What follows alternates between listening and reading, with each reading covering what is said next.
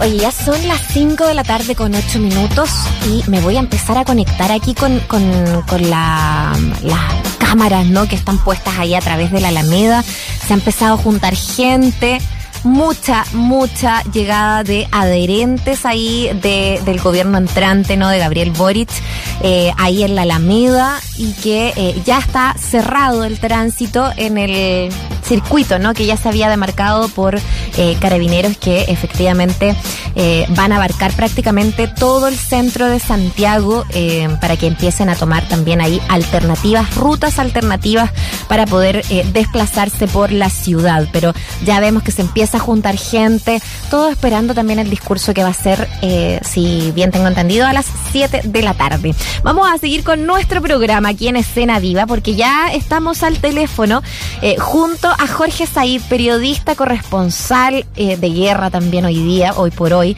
realizador audiovisual que nos sorprendió y nos encantó con la primera temporada de Buscando a Dios, un trabajo maravilloso que se desarrolló y se pudo ver a través de History Channel en el año, el año pasado, fue de hecho programa, uno de los programas más vistos en este canal. Y eh, en esta oportunidad eh, van a tener eh, espacio ahí en televisión abierta. Canal 13 se la jugó por este recorrido por países de África, Europa, Asia, América Latina, para mostrarnos las profundas expresiones religiosas. Jorge Said, bienvenido, un gusto tenerte aquí en Escena Viva. ¿Cómo estás? Muchísimo gusto, muchas gracias también a ustedes por tenerme allá. Y un poco agotado, cansado porque se está haciendo largo, me imagino. recuerden que en lo y en lo personal, eh, eh, el cansancio nos acostamos tarde porque eh, hay muchas cosas, la diferencia ahora, por ejemplo, mismo, que ustedes están a las 5 de la tarde, son, las 10, entonces, y el frío, ¿ah? el frío ha sido permanente, así que entre dormir dos horas, tres horas diarias y estar con mucho frío en la calle se hace un poquitito, se nos está haciendo pesado, agotador. Yo mismo ahora mm. muy cansado, pero bueno, estamos... Eh, y cada día también requiere de mucha fuerza. Hoy día estuvimos en una ciudad a tres horas aproximadamente. Eh, salimos temprano y bueno, una ciudad donde hay enfrentamientos muy cerquita de la de la con con con Bielorrusia a una hora más o menos. ¿En qué ciudad, Jorge? A ver, un segundito. Le voy a preguntar a mi amigo que está acá. Shotimir. So, Shotimir. Shotimir. Shotimir, ya. Eh, a mí se me olvida mucho el nombre, pero es una ciudad que está ya amenazada de todas partes y una ciudad en la cual la población de 300.000 habitantes, la mitad ya arrancó de este país, llegamos ahí a entrevistar al alcalde y empezaron los tiros. Oye, ¿sabes qué? Te tengo que contar que, acá te, hemos invocado harto, porque, bueno, generalmente este programa lo conducimos junto a Mauricio Jurgensen eh, todos, los, todos los días, ¿no? De lunes a viernes. Justo hoy día él no pudo estar, tenía un tema familiar también, eh, pero te hemos invocado harto porque acá en Chile se ha viralizado muchísimo el video en donde tú justo estabas despachando para tu día, en el programa que también él conduce en, Canal 13 de la mañana, eh, que, en el que está en el panel, ¿no? Y, y, claro, se ha viralizado mucho y ha impactado mucho el ver cómo, bueno, cómo, cómo se desarrolla el tema ya eh, justo eh, cuando se ve que disparan al aire y tú te escondes en la cámara. Entonces, hemos visto eh, y, tu nombre ha salido muy, muy al tema, ¿no? De, de, de, lo que significa estar allá y me imagino lo agotador que debe ser, pero también es ser hay una cierta responsabilidad, ¿lo sientes así como comunicador? Eh, ¿qué, te pasa también a ti con eso de, de, hacer historia y compartir esa historia en estos momentos como corresponsal de guerra?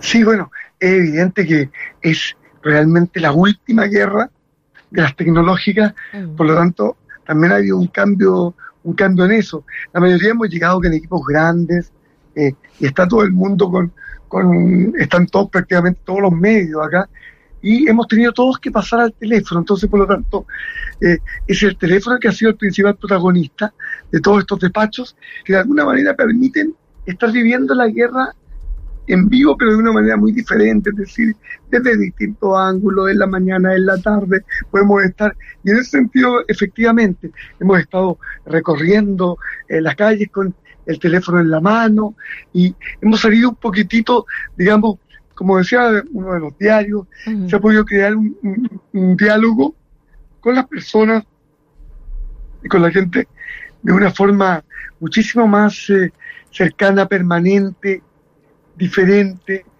eh, quizás también menos formal, y eso ha sido bastante producto de, de justamente de, esta, cercanía. Ahora, em, claro, efectivamente ha sido muy, muy fuerte. Y aquí muchas veces, yo vengo recién del, refugio, y también está, esta, está este choque permanente con la realidad de todas estas familias. Ahora mismo hay 60, 70 personas, eh, y uno ve la tristeza, en personas que lo han perdido todo, las casas, que las obligan a abandonar su lugar. En estos momentos estamos yendo hacia, estamos yendo hacia los dos millones y medio, tres millones de refugiados que están aquí en ciudades como esta. Yo me encuentro en la ciudad de Venecia, que son ciudades que están justo muy cerquita de la frontera. Aquí, por ejemplo, la gente de Ucrania y aquí deciden o si se van hacia Polonia, o si se van a Moldavia, cruzan a Romania, Bulgaria. Entonces, bueno, eh, claro, la decisión hacia dónde van finalmente, qué, qué país los acoge también. Eh, qué difícil, ¿no? Eh, tener que emigrar de esa manera. Y, y, me imagino el éxodo, y eso también a lo mejor preguntarte, y quizás ligándolo también a lo que significó el estreno de, de, la segunda temporada de Buscando a Dios, de, lo, de lo que significa migrar de país en, de país, en país, sobre todo en estas circunstancias. ¿cómo, ¿Cómo ves también ese tema? ¿No? Eh, tú que, has podido peregrinar por varios de estos lugares una y otra vez eh, en diferentes momentos también, Jorge. Eh, sí, bueno, con respecto a este, este tema me gustaría tocar dos puntos. Uno es la necesidad, el derecho, esta especie de conciencia global que hay que tener en estos casos para poder ayudar a una nación que está sufriendo muchísimo. Una nación además que ha tenido diversos enfrentamientos en los últimos 20 años. Ha tenido dos revoluciones, ya dos guerras. Yo estuve acá el año 2014 cuando perdieron ellos Crimea, cuando tuvieron la separación y empezó todo este problema con las provincias separatistas del Donbass, la provincia de Donetsk y la de Lugansk, que afectó prácticamente a todo el país porque fueron cuatro, más, más de cuatro millones de personas. Ahora, de nuevo. Por otro lado, hay también una situación que es el problema que está hoy día ocurriendo con los refugiados y quizás esta doble moral está siendo muy criticada en Estados Unidos y en otras partes con Europa, porque a niños que han venido a estudiar, que son negros, que de... Oye, estamos, perdiendo un poquito... ¿La señal? la señal como que se va un poquito, pero pero es que vuelve y vuelve súper fuerte, pero vamos a intentar a ver si, si está, está más estable también. Sigue, por favor, con, con ese relato, ¿no? Justamente eh, tú decías de las ah. migraciones. Sí, porque ah, sí, había un, una situación que está denunciando Estados Unidos, es, decir, el movimiento Black Matter, con respecto a cómo han sido tratados los negros, las minorías, y cómo han sido tratados acá en Europa ellos dicen cuando se ven esos del Mediterráneo y todo el mundo sabe dónde están, 400, mm. 500 personas que las dejan ahogarse. Por lo tanto, ellos dicen que hay una especie de doble moral de la parte de Europa, con especialmente las familias que vienen de Afganistán, las que vienen de países como Siria y sobre todo de África, mm. con respecto a una doble moral frente a Ucrania, que sería un pueblo completamente blanco. Ese es un tema que está eh, hoy día eh, bastante, bastante fuerte acá, porque evidentemente está siendo muy tomado en cuenta por, la población eh, y el movimiento negro allá en Estados Unidos. Mm. También hay otro aspecto que nos ha, nos ha golpear un poquitito, y tampoco sabemos nosotros, sobre el movimiento feminista y la igualdad de valores. Por ejemplo, eh, que acá en las fronteras, mujeres pueden salir, el hombre tiene que se separan a todas las familias. Es como que la mujer tampoco fuera considerada como un igual en el caso de la guerra, porque solamente hay brigadas de hombres que están participando muy poco en el movimiento.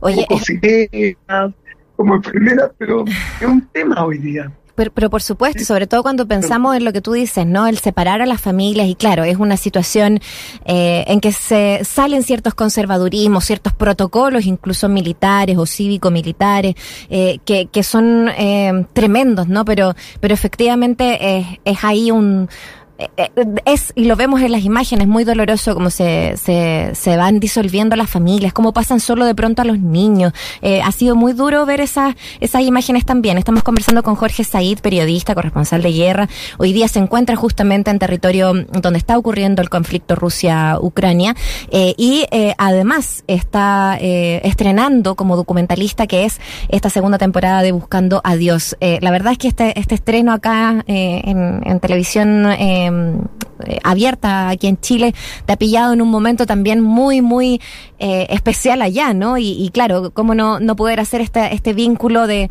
del periodista viajero, del periodista corresponsal, que finalmente, como tú nos comentabas, todas estas cosas, todas las guerras y conflictos que han sucedido durante años y años y años, eh, están presentes también probablemente en, en, Buscando a Dios. Justamente estábamos, me estaban reenviando una información, Jorge, de que eh, Rusia estaría eh, acercándose, atacando el oeste de Ucrania y aproximándose a territorio de la Unión Europea y de la, de la OTAN, eh, bombardeando también Lutsk y, que está a 87 kilómetros de Polonia, ¿no? Entonces, no es una cosa que, que, que vaya en retroceso. O sea, en algún momento me imagino se pensó que esto iba en retroceso o que podría llegar a un retroceso y a conversaciones diplomáticas, pero no ha sido el caso. ¿Cómo ves tú desde allá? Eh, que, que, que la población, la población de a pie, ¿no? Común y corriente, que está buscando un refugio, que está buscando a veces salir, eh, está tomando este tema. Eh, es cada vez mayor el éxodo. Eh, cuéntanos un poquito eso eh, para poder también quizás cerrar esta, este reporte que también nos has regalado desde, desde allá. Claro que aquí está pensando en que podrían ser hasta 10 millones los refugiados de Ucrania hacia la comunidad económica europea. Nosotros sabíamos que, eh, y antes ellos se hablaban de las cifras de que cuatro millones ya era un número que es casi imposible para poder sostener eh, desde Europa. Europa no está hoy día dada a estos tremendos números de eh, inmigrantes. Ya hay otros problemas con la inmigración de los países americanos como para, para ahora tener que soportar o tener soportar esta economía, mm. estos tremendos números. Entonces, bueno, estamos a un mundo muy extraño, estamos hablando de qué está pasando a nivel de esta conciencia global. No habíamos terminado con el COVID y con otro grave. Es que, claro. Fue muy sintomático. Cuando yo llegué aquí, eh, los primeros tres días, era lo más fundamental estar con máscara por un lado. Claro, el COVID era lo primero, era lo primero en todas partes, ¿no? Era los protocolos, cómo volvemos a una seminormalidad. Y de repente, de un momento para otro. De repente fue, como que el hecho de que haya habido esto, este problema con Rusia, como que el COVID había sido un día para otro, porque nunca nadie más usó Mascarilla. Los fueron cerrados y nunca más supimos del COVID y nunca más supimos de que la gente se, se el COVID, obviamente el COVID sigue y debe estar más que nunca y debe haber más todavía porque ahora nadie se protege. Y todos confinados y todos encerrados, claro, entonces. O sea, ahí viene la pregunta, ¿y dónde está el COVID? Todas estas personas que van en los trenes repletos y no se pegan el COVID. Entonces, que ya que nadie usa máscara, ya que nadie ocupa nadie se está como que el tema de la muerte está más cerca desde la guerra que del COVID nada más pues pero en el fondo también está y claro y los descuidos ahí están presentes. Oye eh, Jorge eh, sí yo te decía claro que es, evidente que de repente podríamos preguntarnos que el COVID apareció aquí completamente de un día para otro apareció la mesa ruta bueno, eso no lo sabemos. Yo solamente invitarlos y agradecer a tu programa, invitarlos a, mañana una nueva temporada. Oye, pero, pero no, no, te quiero despedir si tú me das unos minutos extra porque no quiero que te vayas sin que nos cuentes un poquito porque es, es es lo, lo central también de aquí, de en torno a buscando, buscando a Dios, eh, y, y, y, quizás también lo podemos, lo podemos empalmar con lo que tú estás viviendo, pero, pero sin duda lo que, lo que fue el registro, eh, es un registro que es antecesor a este conflicto eh, per se, ¿no? Y, y, y de alguna manera también va hablándonos de eh, las culturas las religiosidades, cómo se viven también en cada, en cada parte.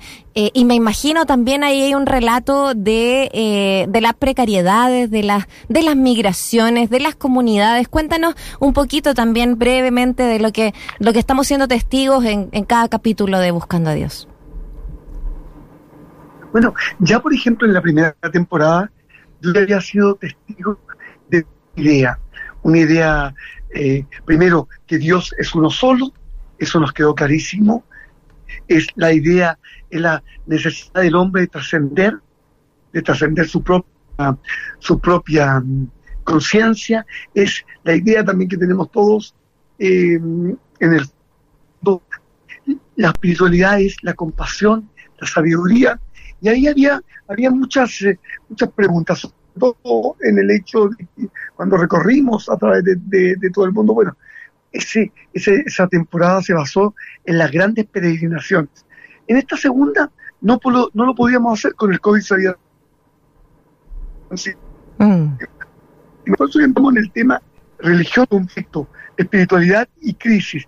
Y también en el tema latinoamericano, porque queríamos acercarnos a nuestro propio público, debido a que la serie fue transmitida por el canal History 2 y fue la serie más vista en este canal, entonces para nosotros fue un tremendo orgullo exportar una serie que nace en Chile y que se va a toda Latinoamérica eh, con una producción chilena y al mismo tiempo con un, con un éxito tan solente como esta gran producción que tiene History Channel, nosotros pasar a ser la más, la más vista. Entonces fue algo muy lindo y que en estos momentos ellos nos están apoyando, volvemos nuevamente con Canal y luego a partir de Semana Santa vamos a ser estrenados también en este canal History 2, que es un canal premium y que nos permite que seamos vistos en Brasil y en México. Ahora, los temas, hay una coincidencia. Empezamos en Afganistán, eh, que también nos pilló por sorpresa, porque nosotros pensamos, al igual, tremendo fallo de inteligencia, que de la inteligencia norteamericana que los talibales ellos creían que iban a llegar en seis meses a la capital Kabul, llegaron en dos semanas.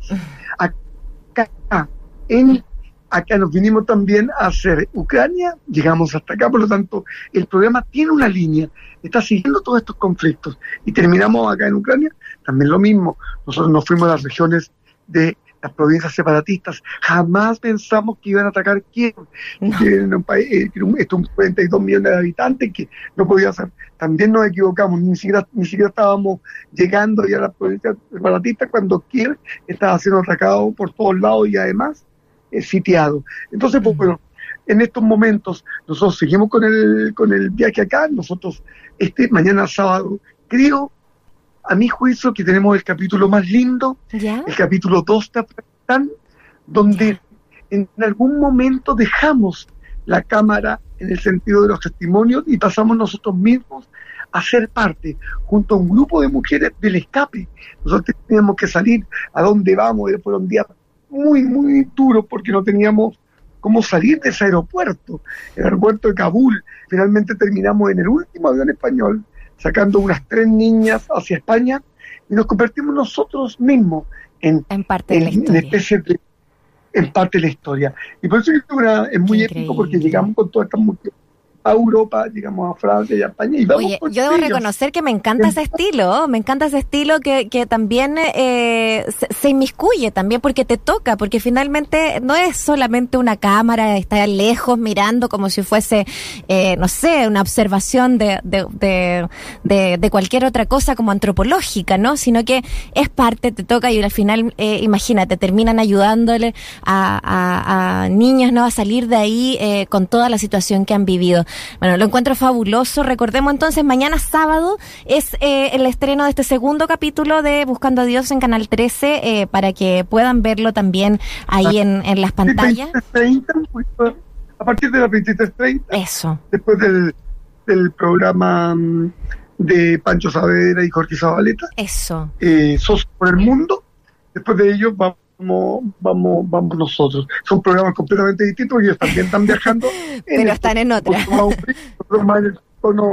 El tono, nosotros en un tono un poquito más dramático, así que el público que a veces... Oye, pero lo bueno es que eh, cualquier cosa, sí, que, que, me gusta esa diversidad también, ¿no? Eso, eso da como distintos ánimos también y cualquier cosa después eh, se pueden, pueden repetir el plato porque queda colgado, por lo menos yo estaba aquí viendo que el capítulo 1 está eh, también posible verlo a través de la, de la página, ¿no? De Canal 13. Así que Jorge Said, te agradecemos por compartir con nosotros de tu experiencia, de tu trabajo, por supuesto de Buscando a Dios temporada 2 y de lo que les está pasando allá, mucho, eh, mucho cuidado, mucho cariño también para lo que eh, continúe siendo ese trabajo por allá, Jorge. Un abrazo. Y nosotros vamos a empezar a hacer mujeres también, así que va a ser bien parecido, vamos a ver cómo estas familias se separan, cómo van hacia Rumania, hacia Hungría, hacia Letonia, Lituania, así que tenemos uno, uno, unas semanas más todavía por acá, porque es un momento histórico, no puede llegar y partir, así que por eso que le, les agradezco muchísimo, vamos a seguir. Aquí, ya estamos yéndonos mañana hacia ese puerto fantástico de Odessa, así que mientras el programa ya, nosotros vamos a estar viajando seguramente en un tren toda la noche y solamente lamentando no estar con ustedes allá en Santiago en un momento de cambio de gobierno, de tantas cosas que están pasando allá, que hay mucha, pues.